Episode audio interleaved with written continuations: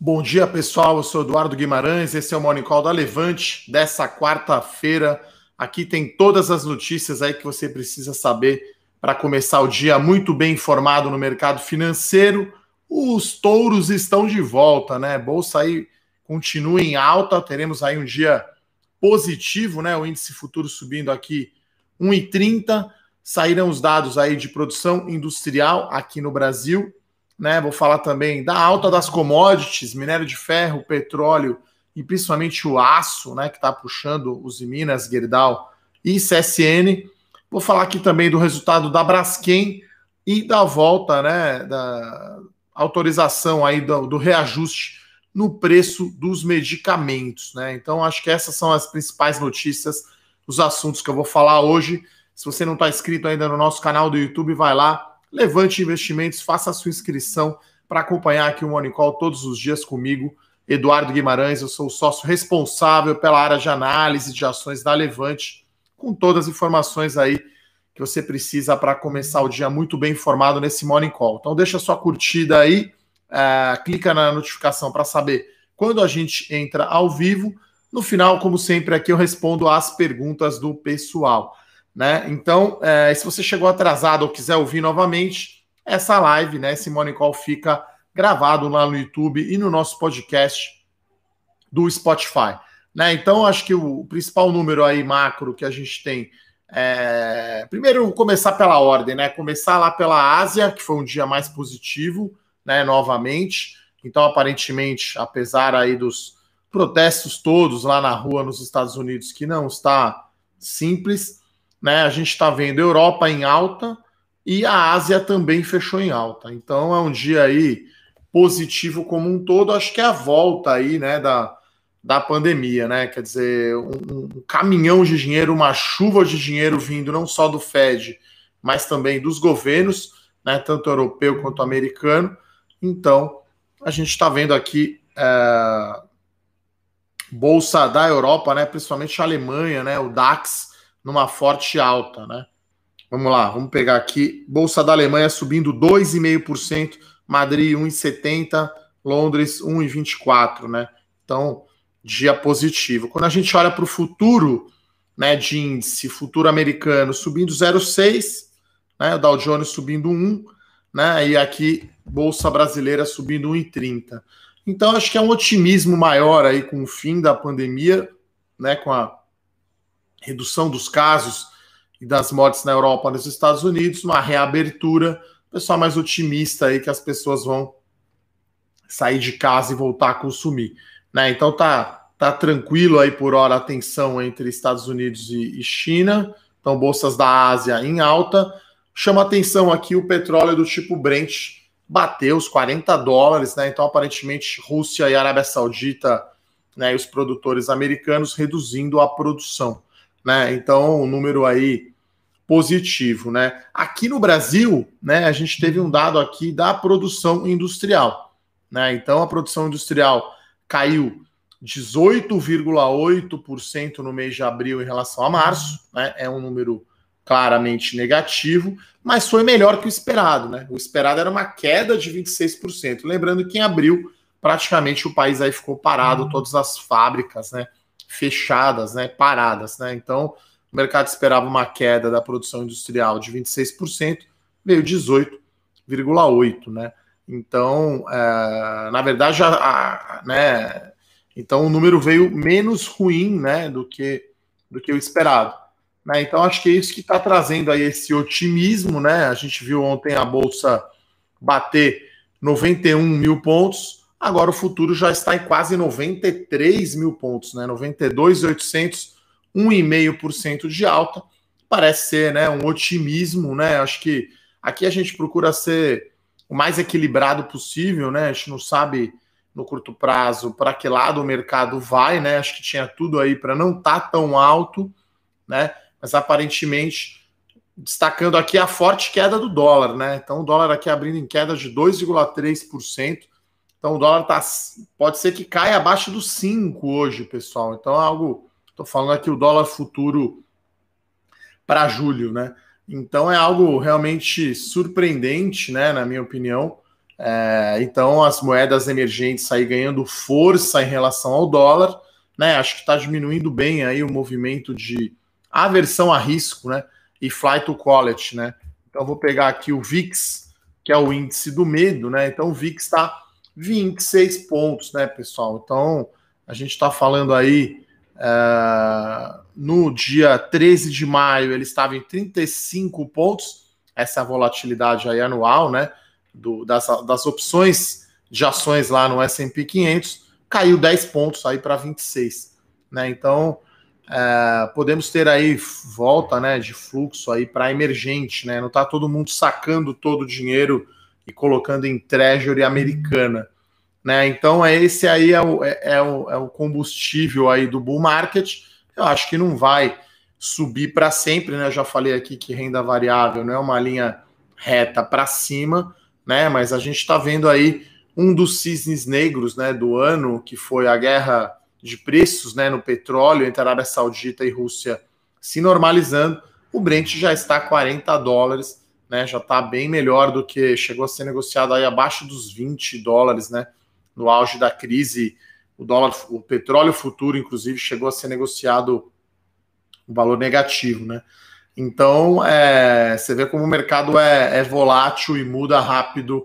Né? Acho que da, daquela sexta-feira da, da, exibição do vídeo para cá, né, em 15 dias, mudou bastante. Né? Eu chamo a atenção que o S&P 500 está acumulando uma queda só de 4,5% no ano. Né? Então, veja o poder, né, a intensidade né, do tamanho do recurso que o Fed e o governo americano injetaram na economia. Né? Então, as ações estão caindo né, o S&P 500, apenas 4,6% no ano, né? E Bovespa aqui 21% de queda, né?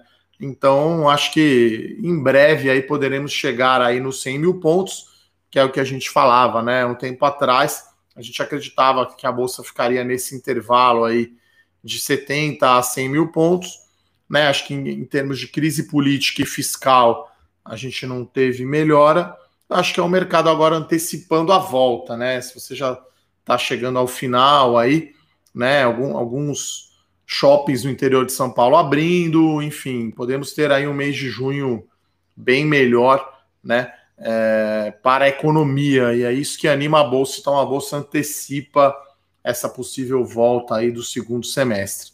Né? É, na política, a gente teve aí a, a MP, né? A MP não, a pauta lá no Senado sobre as fake news, né? Até curioso, né? Esse nosso Brasil. O relator do parecer é Ângelo Coronel, imagino que não seja o sobrenome do cidadão, né? Do PSD lá da Bahia, então, né? Enfim, nada mais tradicional aí do que Bahia e Coronel, né? Então, esse é o nosso Brasil. Então, a proposta não agradou, né? Então, o projeto de lei 2630 que combate as fake news foi adiado.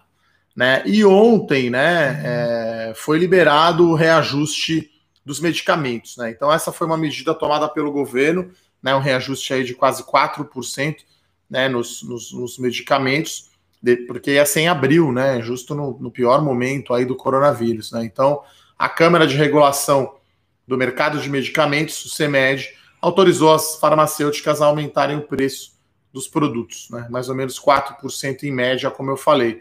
Né? Então, essa é uma notícia positiva né, para Panvel, Raia Drogazil e principalmente para a Ipera, né, antiga Iperoarcas. Né?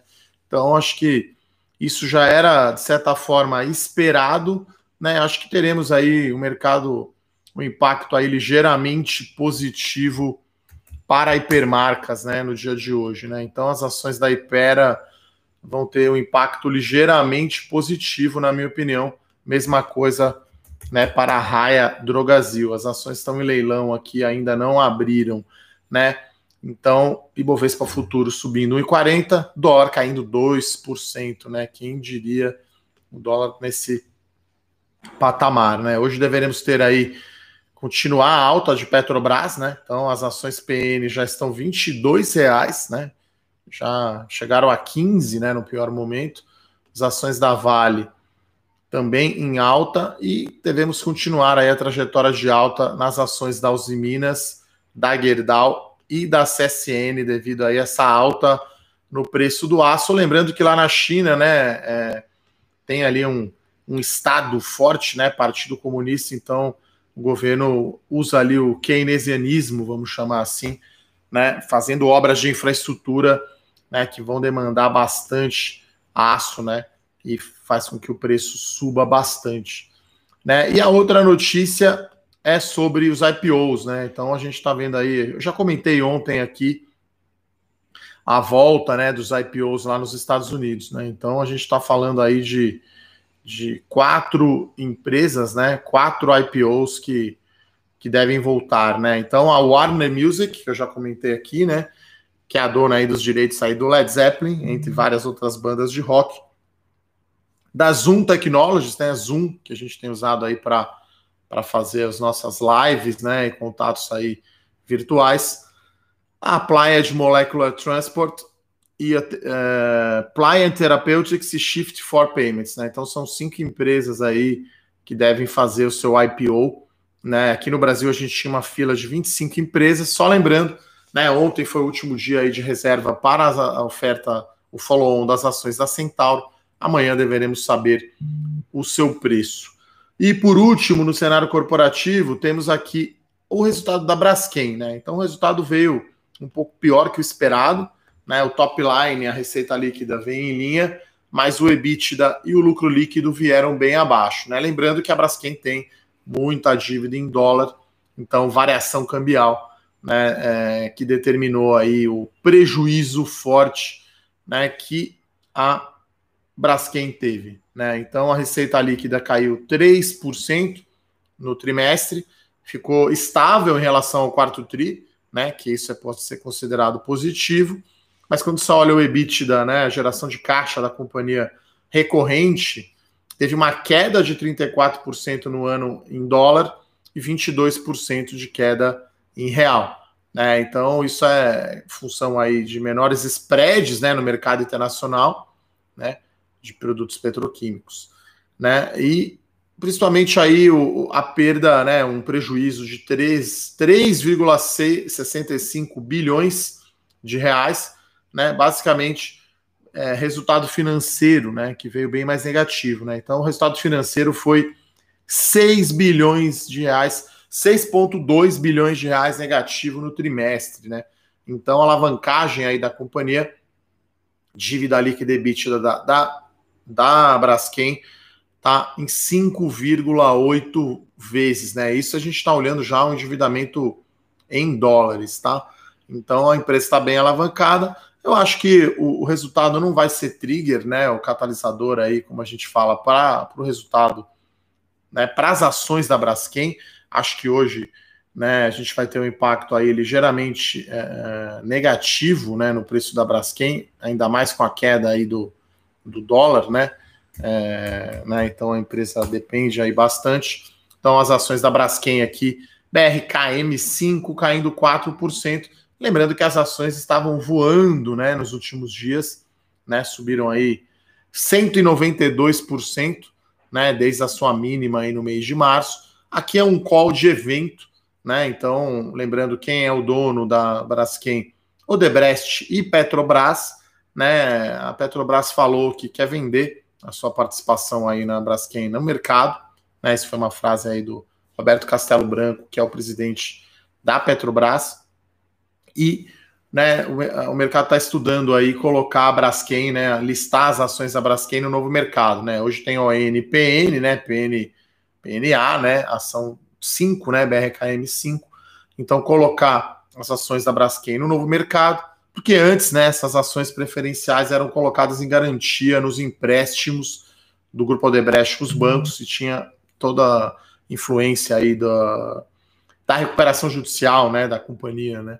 Então, acho que esse é o catalisador, né. A saída aí da Petrobras e da Odebrecht, a venda do controle da empresa e ajuda bastante se colocar as ações no novo mercado, né. Mas hoje aí com a forte queda do dólar e esse resultado abaixo, do esperado. A gente está vendo aqui as ações da Braskem caindo 4%. Né? Então o dólar acelera aqui a sua queda, caindo 2,20%.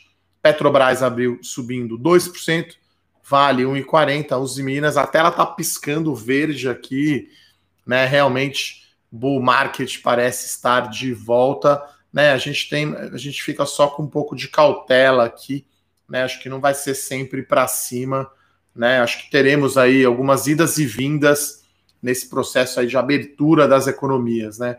Lembrando aqui no Brasil, a gente não teve ainda queda, né? Nos casos aí, né? É, a quantidade de pessoas infectadas, a quantidade de mortes, infelizmente, continua a crescer bastante.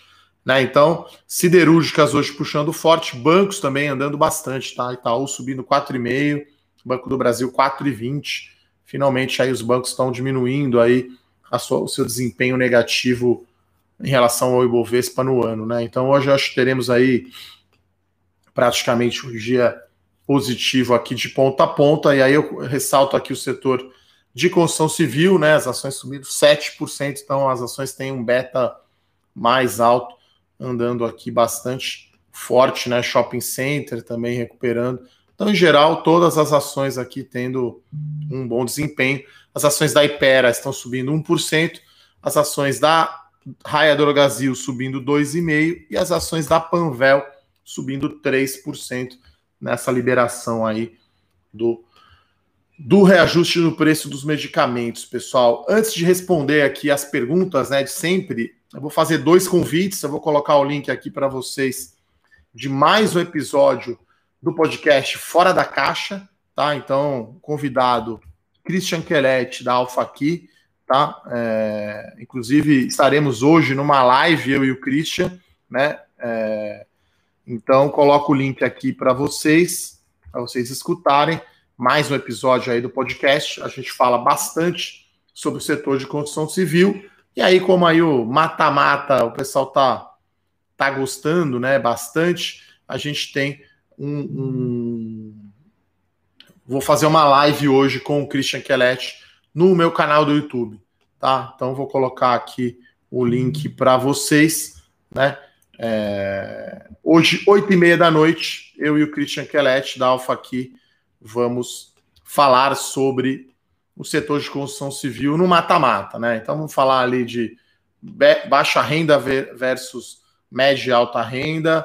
Então, é...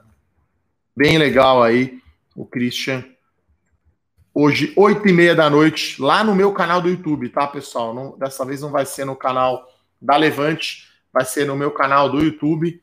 Então, tá feito aí os dois convites, então, para vocês acompanharem o podcast Fora da Caixa, que foi para o ar ontem, né, com o mesmo convidado aí, o Christian Quelete, também conhece bem aí o setor de construção civil, a gente falou bastante. E hoje na live vamos falar né, é, das principais confrontos aí, né?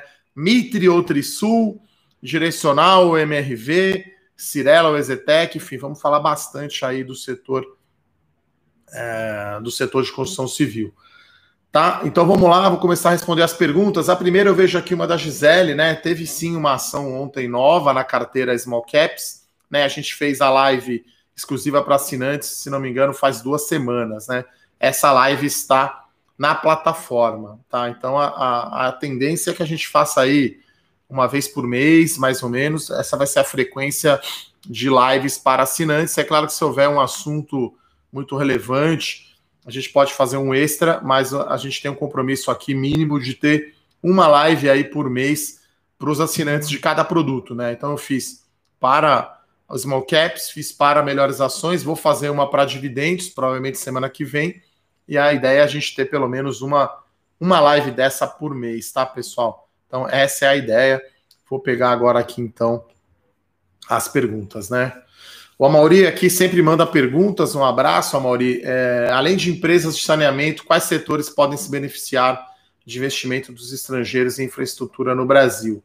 Qual setor vai precisar muito do capital estrangeiro? Olha, eu acho que o Brasil não tem mais essa necessidade tão grande assim do capital estrangeiro, né? Eu acho que uh, os leilões aí que o governo tem feito, principalmente aí com o ministro Tarcísio na infraestrutura, têm sido uh, bem sucedidos, né? Eu acho que talvez o de aeroportos possa atrair bastante o capital estrangeiro, né? Eu vi aqui que Viracopos e o aeroporto de Natal serão relicitados.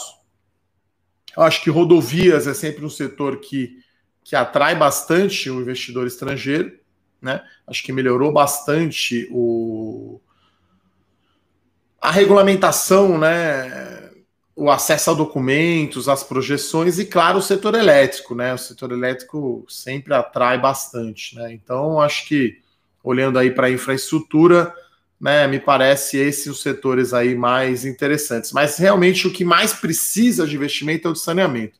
Né? Se a gente fosse olhar aí, o que está mais atrasado, né, pessoal, é o que está, é o de saneamento. Né? O Brasil tem apenas 40%, 45% aí de cobertura de tratamento de esgoto nos domicílios pelo país. Né? É muito baixo, né? É um número muito baixo. Então, acho que o setor de saneamento aí é o que está mais atrasado né? E, e sim, a privatização ou venda de parte aí da empresa pode sim atrair muito investidor estrangeiro, né? Então, acho que seria por essa ordem aí: saneamento, aeroportos, barra rodovias e setor elétrico, tá?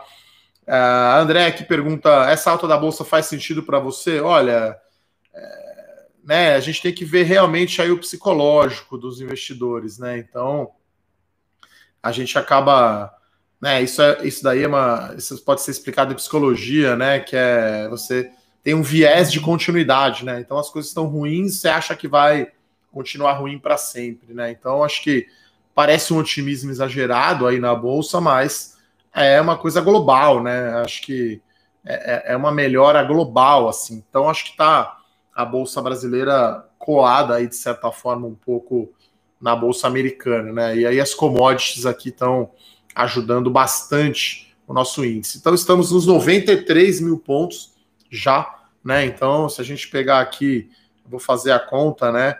Dos 93 de agora, dividido pelo 63569, 46% já de alta desde o fundo do poço lá em março, né, pessoal? Então, o Ibovespa agora está com 18% de queda no ano né? Então, acho que poderemos aí, uh, com a reabertura né, da economia, buscar esses 100 mil. Parece que está meio rápido demais, né? Eu ficaria um pouco cauteloso, né? É, não compraria tanto agora na alta, né? Podemos ter sim ainda realizações aí nesse Bovespa para baixo aí dos 90 mil, né? Mas enfim, né? Muito dinheiro lá no mercado americano tá puxando o S&P rompeu né, os 3 mil pontos, tá indo embora. Bom, obrigado aí pelo elogio, Paulo, sobre o relatório aí da série Small Caps. Né? Então a gente procura aí aqui na série. Os relatórios são semanais, sai toda terça-feira. A gente tem agora nove ações na carteira. Né? A gente colocou aí duas ações aí nos últimos, nos últimos dois meses na carteira. Né? Então, obrigado aí pelo elogio. Né? Enfim, é, nossa série aí Small Caps, trazendo aí conteúdo de qualidade. É... Olha, Carlos, sobre o VVB11, ele vai acompanhar o dólar, né? Então, assim, o VVB11 ele é uma soma, né, de comportamento do índice de ações americana mais o dólar, né? Então, é, é a gente recomenda ter um pouquinho de VVB11 para proteger a carteira, né? Então, as pessoas tendem a olhar, né, só aquele pedaço da carteira, não olhar o todo, né? Então, é como se você olhasse futebol ali, o cara perdeu aquele gol, aquela dividida, mas está ganhando o jogo, né? Então, de repente, você colocou ali um, um terceiro atacante que não está jogando bem, mas o resto do time está indo bem. Acho que isso é, é, isso é o mais importante, né? Numa, numa carteira de investimentos, né? Então, é o equilíbrio. Então, acho que tem que ter, sim, exposição à Bolsa Americana, inclusive a gente acha bom até você ter recursos lá fora, né? É fácil hoje você abrir uma conta aí no exterior e comprar essas ações lá fora. Uh, a Elisa aqui pergunta o que eu acho de uma estratégia 50% renda fixa, 50% em ações. Né, eu acho que está meio extremo demais, né? Eu acho que você poderia ter aí fundos multimercado, você poderia ter fundos imobiliários, né? Então a renda fixa é é o tradicional, que rende muito pouco, né? Então, tudo que é CDI, tudo que é Selic, é só para reserva de emergência, rende muito pouco. Aqui você tem o Tesouro Direto, né? NTNB ou IPCA, né? Um pouco de pré-fixado. E aí, né? É, eu acho que seria interessante você ter também fundos multimercado, né? E ter também fundos imobiliários, né? Os fundos imobiliários já se recuperaram bem também no ano, então acho que está muito extremo aí a sua carteira, né? Acho que eu, eu deixaria ele mais equilibrado um pouco, né? É, né? Como se fosse a renda fixa, a defesa e ações o ataque, né? Vamos colocar um pouco mais aí uh, de meio de campo aí nessa carteira. Né? A gente tem uma, um produto aqui na Levante que é o Total Port, uh, Portfólio Total Return, né? Então a gente tem uma carteira completa, né? Que a gente tem renda fixa e aí temos menos, né? Mas também temos vários perfis, né? Então a gente tem o perfil conservador, o perfil moderado e o perfil agressivo, né? Então, só para dar uma ideia, no perfil agressivo tem 50% em ações. Né? Então, Elisa, uhum. talvez 50% em ações aí seja um nível de risco alto. Precisa ver se você está né, tranquila com esse perfil de risco. Né? Sempre lembrando que ações, desculpe, você tem que pensar num prazo mais longo, né? Não dá para olhar né, semanas e meses, né? Você tem que olhar anos no caso, né? Bom, o Igor aqui fala também que assina Small Caps, ficou feliz ontem, né? Porque passou do lado, está levantando um prédio, então, enfim, as coisas estão melhorando, né? Então, small caps ficaram, né, para trás, né? Se a gente olhar aí o índice small caps, o SMLL, ele subiu 5% no mês de no mês de, de maio e Bovespa 8,5, né? Então ficou aí um pouquinho para trás, né? Se a gente olhar no ano, o índice small caps perde né, mais do Ibovespa. Isso é normal, né, pessoal? Quando você tem um movimento desse de, de aumento da aversão a risco. Então, isso é normal, tá? Estou pegando aqui no ano, né, para a gente ver quanto que está o Ibovespa e quanto que está o índice Small Caps, né? Então, continuo gostando bastante de Small Caps, né? Tem um risco maior, tem uma volatilidade um pouquinho maior, tá? Então, o Ibovespa cai 21,3% até ontem, small caps cai 26%, né? Então, small caps está um pouquinho para trás aí do Ibovespa, que é natural, mas agora na retomada, né, a gente está vendo, por exemplo, ações aqui da Santos Brasil que chegaram a negociar abaixo dos quatro reais, né? Já está cinco reais, né? Então, a Santos Brasil já recuperou bem, ainda está uma performance bem negativa do ano, mas está indo muito bem. Uh...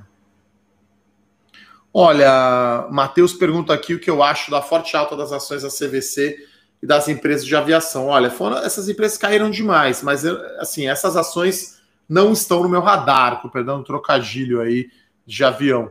Né? Então eu tô fora de, de Gol e de Azul, tô fora de CVC, tô fora de Oi, tô fora de RB. Né? Todas as ações aí que tem em comum aí talvez caíram 80, 85%. Então, né, caiu muito no caso da Oi, ainda é uma, uma, uma, uma penny então eu prefiro ficar fora. Se eu fosse investir, colocaria um dinheiro pequeno, tá, Matheus? Um percentual bem pequeno aí da sua carteira. É quase como se fosse aí uma, uma apostinha aí em futebol, Champions League, Fórmula 1, enfim. Né? Todo mundo gosta né, de apostar. Lá na Levante a gente faz algumas apostas também. Mas aí é valor pequeno, né? A gente está apostando ali um almoço no quilo do lado, não estou apostando um valor alto, né? Então, aqui para carteira, a gente está pegando as empresas que estão com a casa mais arrumada, né? É, o Thiago aqui fala que não seria um bull trap. Olha, depende do horizonte de tempo, né? Eu acho que tem muita gente que, né? Acho que é o psicológico, né? As pessoas gostam de comprar na alta, né? Não, não na baixa. Então, quando a bolsa estava lá 63 mil pontos, Tava todo mundo em pânico, o pessoal não estava comprando.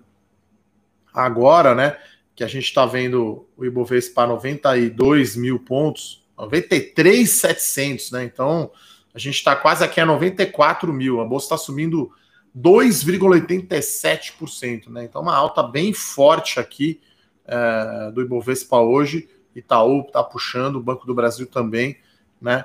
Então, é, agora parece né, que as pessoas ficam mais otimistas aí.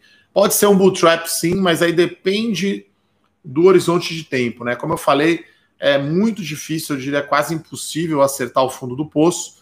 Então, se você comprou lá 63, a 70, a 75, a 80, Agora 93, você está fazendo aí o seu preço médio, você está fazendo aportes todo mês, né? Então, é... essa é a ideia, né? Você sempre aportar e aí você vai pegar é, bons momentos, tá? Então seria um bull trap se você está olhando no curto prazo, né? Então você compra agora e aí sai uma notícia que não tem uma reabertura tão boa da economia, pode haver sim uma correção, né? E aí sim seria um bull trap. Mas eu acho que olhando no longo prazo, nesse nível é barato a bolsa, tá? Ainda continuamos achando isso, né? E aí você tem que olhar 2021, 2022, né? Não olhar para esse ano. Uh, sobre as lives dos assinantes Small Caps, é, como eu falei, a gente vai fazer uma frequência aqui de uma vez por mês, tá? Então, foi na semana retrasada aí a live de Small Caps, se não me engano, está lá na plataforma, né, para quem perdeu, né, falando sobre todos os cases. E aí, se a gente achar que precisa fazer uma extra, a gente vai fazer, aí a gente vai avisar vocês. Uh, olha, a pergunta aqui do, do Hernani e do Guilherme, né, sobre esse setor de, de educação, né, perguntando sobre Cogna, né, então até saiu aí uma notícia aí no Brasil Journal, né, é, como que chama mesmo o empresário, é, que, ficou, que era da SEB, né, e ele comprou, tem participação é, nas empresas, na Cogna e na e na iDux, né? Estácio e Croton, na verdade, né? Então, o empresário Shain Zahir, não sei se é assim que pronuncia, né? Então, uh, só para lembrar, a Cogna fez né, uma oferta, né? Uh, uma oferta no, de ações, né? Um follow-on.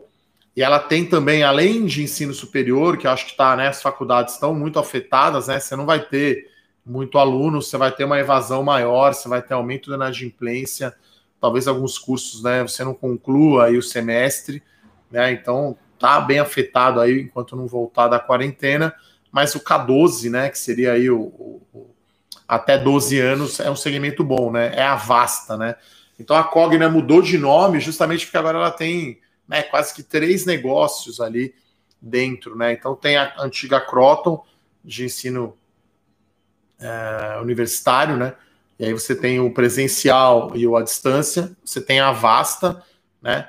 É, então você tem vários negócios ali na, na, na Croton. Então as ações até ontem estavam caindo, acho, 50% né, da Cogna. Então é ainda uma, um desempenho muito mais negativo que o índice. Acho que o resultado da empresa não vai ser assim tão pior quanto o mercado está indicando. Né? Então a Cogna está caindo 44% ainda no ano.